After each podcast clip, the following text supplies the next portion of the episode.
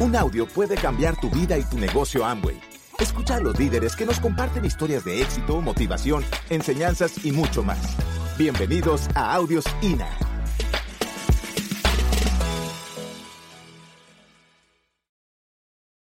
En lo tradicional, no nos educaron ni nos enseñaron que había tanta grandeza en un negocio como el network marketing.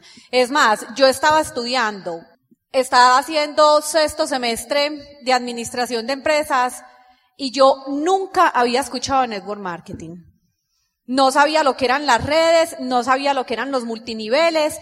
Entonces, la imagen, la primera imagen que yo tenía y que, y que se me venía a la mente cuando escuchaba Amway era venta por catálogo. Pero pues yo no me estaba, yo no estaba estudiando administración de empresas porque soñara con ser vendedora de catálogo, ¿cierto? Entonces yo le decía a Edwin, no contestes, no contestes, no contestes. Además que yo vengo de una familia tradicional, no es una familia rica, tampoco la familia más humilde, es una familia normalita, clase media, donde mi papá fue empleado de una compañía durante 25 años, él entró eh, siendo bachiller, sin tener ningún título profesional, hizo carrera dentro de la misma compañía y lo fueron ascendiendo. Esas eran las épocas maravillosas del empleo. Entonces mi papá toda la vida me decía, mi hija, estudie, sea muy buena estudiante, asegúrese de ser la mejor para que cuando se gradúe consiga un buen empleo que le pueda, que le pueda dar la calidad de vida que nosotros le brindamos a usted. Y pues realmente yo sentía que vivía muy bien, nunca me faltó nada, tuve todas las cosas básicas, pero cuando uno no conoce cosas más grandes, uno se siente que es el más. Entonces, cuando Mauricio llamaba a Edwin, yo le decía a Edwin, y yo, Edwin, no, ahora sí, pues lo único que nos faltaba, vender por catálogo. Eh, para los que no saben, bueno, ya Edwin mostró ahí la foto, tenemos tres hijos.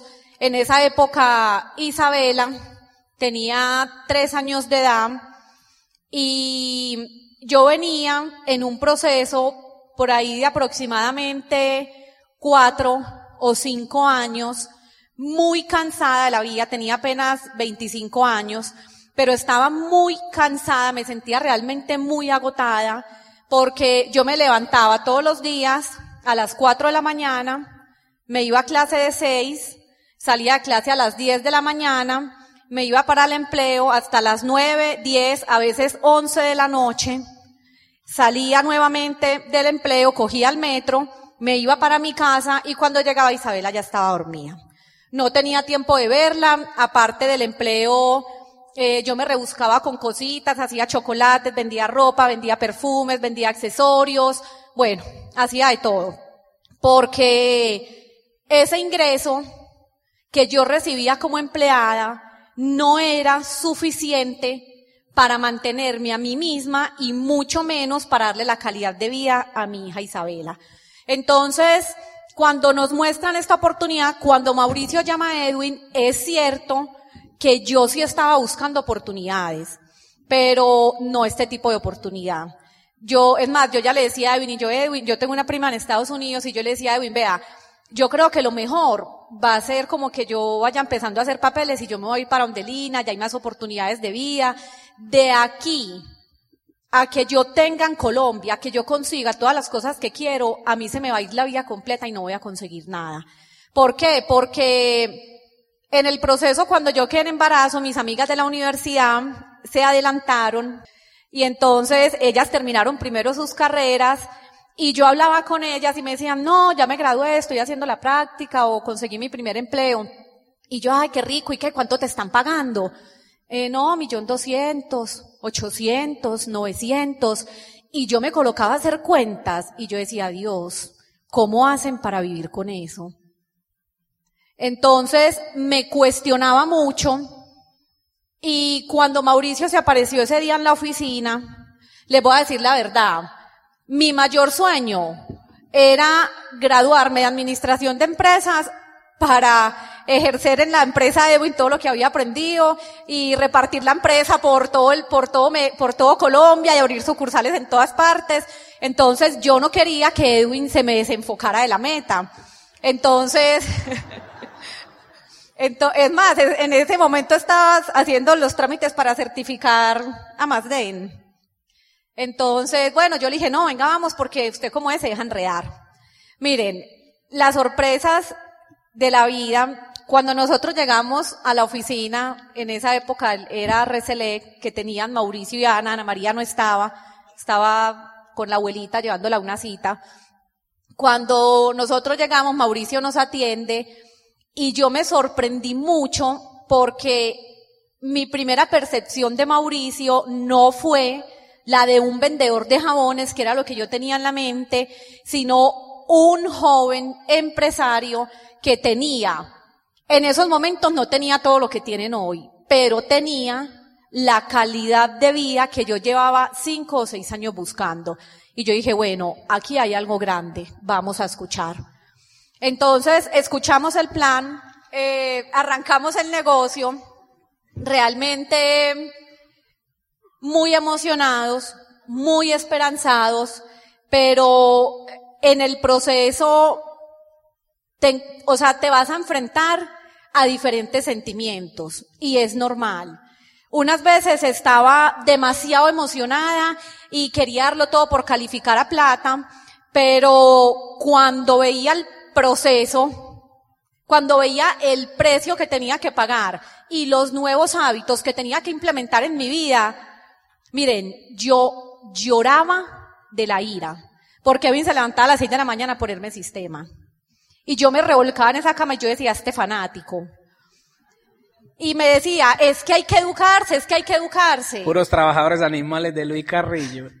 Seis de hay la que educarse. Y me decía, eh, bueno, el primer seminario, como a la semana de haber entrado al negocio, el primer seminario con Pepe Cohen. Y yo, ah, bueno, sí, listo, vamos. Y me dice, bueno, páseme los 25. Y yo, ¿cómo así? Y me dice, es que hay que pagar. Y yo, hay que pagar.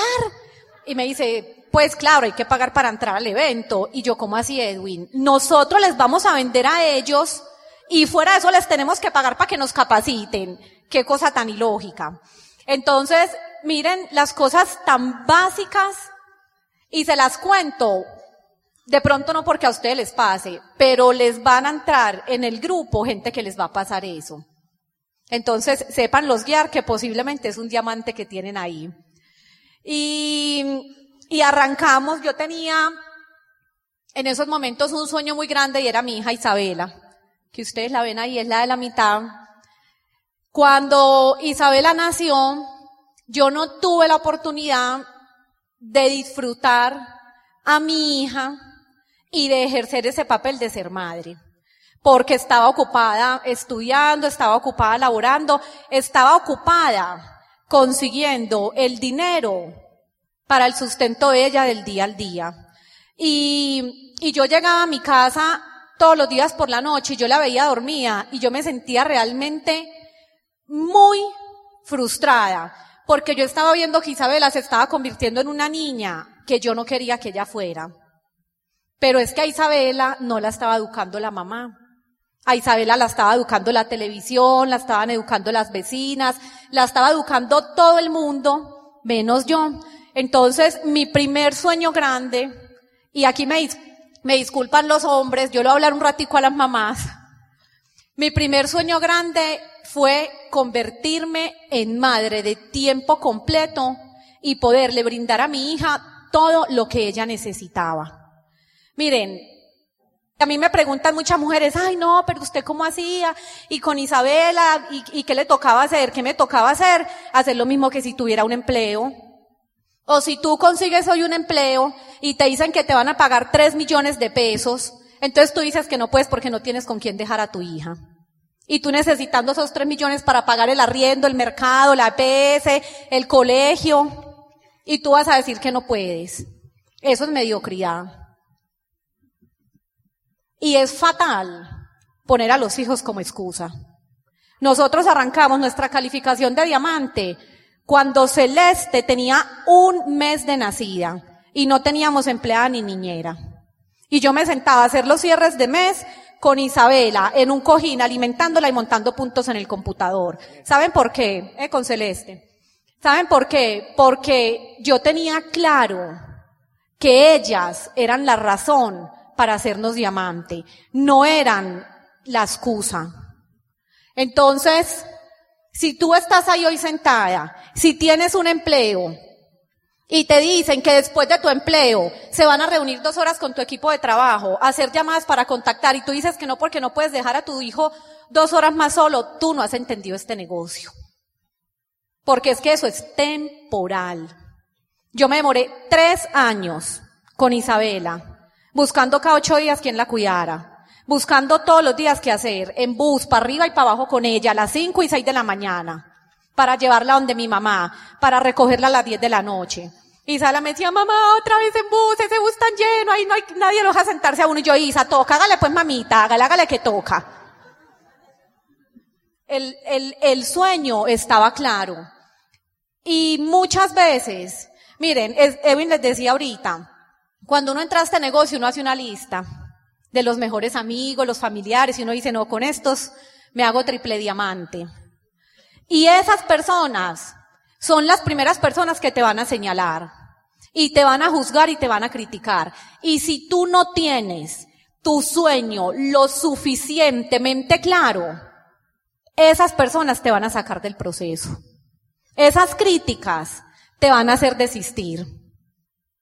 Pero yo lo que hacía era que cogía todas esas críticas y todos esos juicios y con eso fui construyendo la base en la cual construí lo que tengo hoy en día. Y yo decía, con más razón, tengo que hacer que esto me funcione porque no les voy a dar la razón. Y muchas veces saliendo de eventos como estos, ¿cómo sale uno de aquí? Motivado, María. Y salíamos de eventos como estos, y yo me, vea, recuerdo un día que me fui a recoger a Isabela. Y me la cuidaban las tías, bueno, me la cuidaban, se reunían todas las tías los domingos. Y llegué a recogerla y me dice, yo le decía a ella, porque ella me decía, mamá, otro domingo que me vas a dejar sola. Mamá, otra vez, mamá, tú nunca tienes tiempo para mí. Mamá, pero ¿por qué no me puedes llevar al cine? Mamá, mamá, mamá. Y ustedes creen que a mí eso no me dolía. Claro que me dolía. Y yo le decía a Evin, y yo, Evin, pobrecita mi hija, es que veas que no, no, es que no hay quien la cuide. Y Evin me decía, Pau, es temporal, es temporal, es temporal. Y nosotros no salimos a jugar con esto. Entonces, si tú estás aquí hoy sentado, si tomaste la decisión de hacer este negocio, si tienes hijos, si tienes claro el porqué, si tienes a tus padres vivos, mi amigo, no juegues con este negocio. No salgas a decir que estás haciendo el negocio y tú aparentar para que tu equipo de apoyo te vea y diga, ay, sí, este cómo trabaja. Porque finalmente el único perjudicado eres tú. Entonces, un día saliendo de un seminario como estos, llegamos a recoger a Isa y me dice, ah, yo le decía, hija, tranquila, Isabela le encantan los caballos. Y yo le decía, tranquila Isa, que te voy a regalar caballos, vas a tener caballos. Todavía no los tiene, pero los va a tener. Y, y yo le, vivíamos en un apartamento muy pequeño, algunos lo alcanzaron a conocer, Juan y Carlos. y yo le decía, Isa, vamos a vivir en una casa tan grande que tú vas a tener tu propia habitación. Isabela estudiaba en un colegio, eso era una jaulita, y estudiaba de 8 de la mañana a 6 de la tarde. Y cuando yo la iba a llevar al colegio me decía, mamá, es que ese colegio huele maluco, es que allá no hay donde jugar. Y yo le decía, vas a estudiar en un colegio campestre, donde tengas tu espacio para desarrollarte como tú quieres. Y ella lo tenía claro. Y un día saliendo de un seminario, que eso era lo que les iba a contar ahorita, cuando llegué a recogerla me dice, mamá, estaban todas reunidas y estaban diciendo que pobrecita la niña, que no tiene papá, que no tiene mamá, que otro fin de semana que la dejaron sola, que no hay quien la saque al parque y la niña escuchando todo eso. Entonces la niña les dijo, pero es que mi mamá está trabajando porque ella me va a regalar una finca llena de caballos. Y entonces le dice un familiar muy querido, ¡Jua! ¡Qué risa! será una marranera en para que les eche aguamasa todo el día. Y cuando ella me dice eso, me dice, mamá, es cierto, tú no me vas a regalar caballos, tú me vas a regalar marranos. Miren, ustedes no saben lo que yo sentía.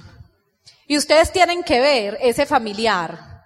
Cuando calificamos diamante, sentado en el deck de mi casa, mirando para el lago y diciéndole a Edwin, uy, parce, yo tengo que hacer este negocio. Después de que fueron unas de las principales personas que más nos juzgaron. No te dejes frenar de esas cosas. Te vas a enfrentar a muchos obstáculos. Vivimos situaciones económicas, como les decía Edwin ahorita, muy difíciles. Ni mi equipo de apoyo, ni Ana María, ni Mauricio, yo creo que las conocieron después de que calificamos diamante. Porque siempre tuvimos claro que teníamos que salir a construir con buena actitud, que teníamos que ser fuertes emocionalmente. Y me tocó muchas veces ver a Edwin limpiándose las lágrimas en el carro para ir a dar un plan. Pero no nos dejamos frenar. Y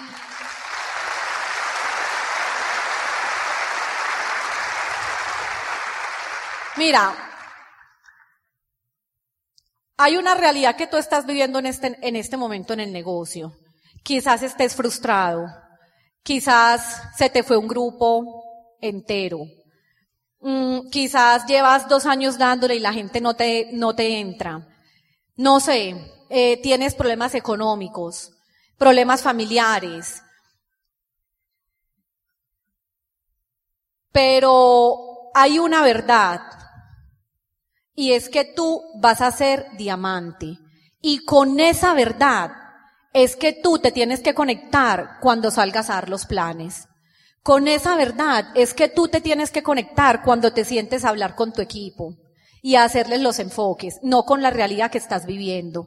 Porque si te sientas a construir desde tu realidad, no vas a inspirar la gente. Y este negocio, y en este negocio las personas te siguen cuando tú logras inspirarlos. Edwin se sentaba y me decía, vea, es que yo sé que vamos a ser ricos porque yo todo el día hablando de riqueza y hablándole a la gente de prosperidad y nosotros en esta situación tan horrible. Y la gente nos entraba, nos entraba al negocio. Y la gente nos veía y era como que, como que, uy, sí, es cierto. Y calificando Esmeralda, vivimos situaciones difíciles y ni nuestro equipo se dio cuenta. Y todo el tiempo estábamos con ellos. Pero situaciones muy difíciles. Pero finalmente las recompensas llegan. Yo quiero que, te quiero pedir que hoy cuando llegues a tu casa, te preguntes, si esta fuera mi última noche, ¿qué sería eso? Que me, que me revolcaría el corazón por no haberlo logrado. Ese es tu sueño. Que tú digas, ¿cómo va a ser posible que yo me voy a morir hoy y no haya sido capaz de lograr tal cosa? Yo decía, ¿cómo va a ser posible que yo me vaya a morir sin dejarle el futuro asegurado a mis hijos? Qué miedo. Yo morirme y quién iba a responder por mis hijos al siguiente día. ¿Quién les iba a dar la vivienda, el colegio, la alimentación, la salud, el estudio, todo? A mí eso me preocupaba mucho. Entonces, ten claro siempre el sueño. Rodéate de personas de éxito. Lee biografías de personas de éxito. Miren, ninguna persona que ha logrado cosas grandes en la vida las ha logrado en el primer intento. Los deportistas de alto rendimiento lo han tenido que intentar una y otra y otra y otra vez y se han tenido que levantar. Los cantantes. No sé, lean, lean, lean las biografías de personas exitosas. Y, y yo sé que el nuevo que está ahí sentado estar diciendo, ay no, qué susto, me trajeron a este negocio a sufrir, mejor no lo hago. No, no es en este negocio.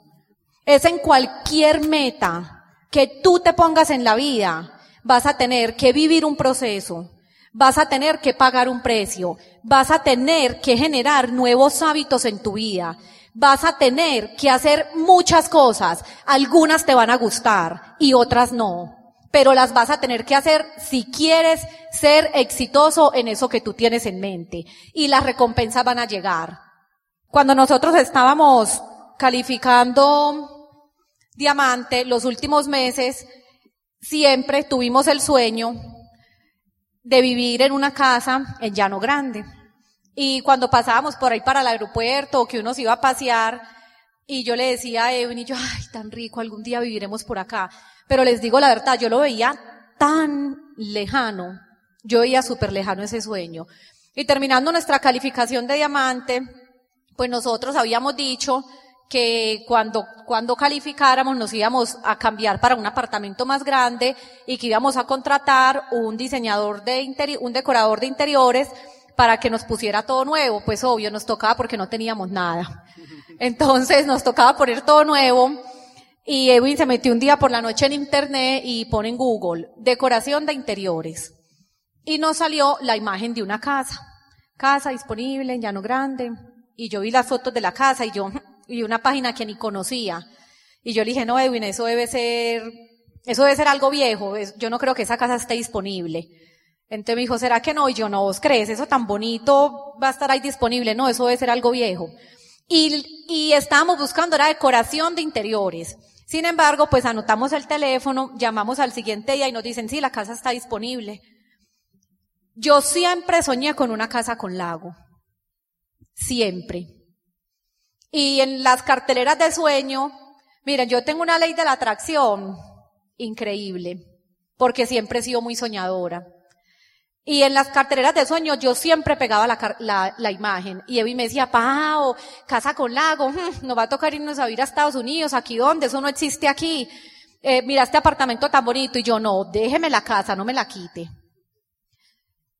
Miren, ustedes no saben la sorpresa que nosotros sentimos lo que yo sentí en mi corazón cuando yo entré a esa, a esa unidad, cuando entro a la casa y atravieso toda la casa y me encuentro con ese lago al fondo. Yo decía, wow, no lo puedo creer. Ese día, en ese balcón, yo me puse a llorar. Y yo le dije a Edwin, esta casa la tenía Dios guardada para nosotros. Y este negocio ¿Te va a dar dinero? Sí. ¿Te va a dar mucho? Sí. Te va a dar más dinero del que tú piensas. Pero ¿sabes qué es lo más lindo que te va a dar? La oportunidad de vivir momentos al lado de tus seres queridos que no tienen precio. Ustedes no saben lo que yo siento cada mañana que yo me levanto en mi casa al lado de mi esposo, al lado de mis hijos y saber que tengo todo el día para disfrutarlos.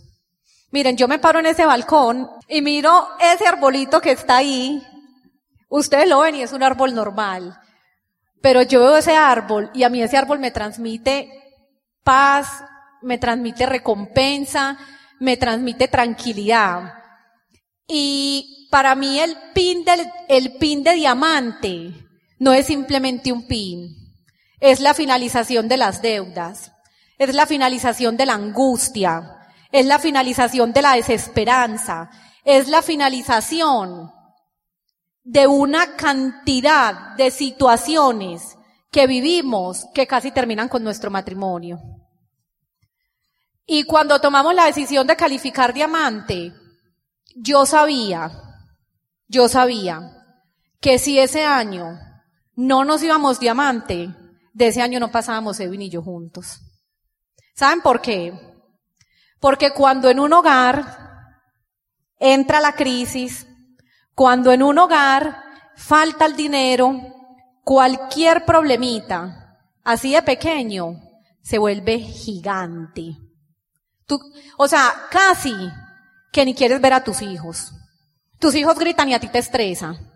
Y esos defectos que tu pareja tenía cuando eran novios, ahora lo ves y no lo quieres ver ni en pintura. Y la situación que estábamos viviendo era tan horrible que yo sabía que si ese año no hacíamos el diamante, eso no iba para ningún lado. Mujeres, yo las quiero invitar a que trabajemos de hombro a hombro con nuestras parejas, los que hacen el negocio en pareja. Porque muchas veces estamos ahí como un adornito, como un llaverito, y no estamos aportando al proceso. Y queremos calificar esmeralda y queremos calificar diamante. Pero queremos que ellos sean los que den los planes, que ellos sean los que hagan las llamadas, que ellos sean los que hagan el enfoque, que ellos sean los que hagan todo. Y nosotras, ¿qué estamos haciendo? Motivando ahí, dando aplausitos. Si es que el motivo más grande lo tenemos nosotras. Yo tenía claro que nunca quería depender económicamente de un hombre. Y desde el principio me puse hombro a hombro con Edwin a trabajar. Y cuando tomamos la decisión de irnos diamante, Edwin no estaba determinado. ¿Sí o no, Edwin? Edwin no estaba determinado. Y yo le decía, amor, pero ahí me decía, pero ¿de a dónde? Pero muéstreme el grupo, pero Pau, pero sí, no, pero es que vos sí sos ilusa. Y listo, y calificamos un mes, ¿y cómo vamos a, sostener los otros cinco meses? Y yo le decía, amor, las cosas se van dando, las cosas se van dando. Vamos que somos capaces, vamos que somos capaces. Pero a mí me tocó con Celeste, de un mes de nacía, empezar a darle la talla y a demostrarle que él tenía una coequipera que estaba dispuesta a darlo todo y a dejarlo todo en la carrera.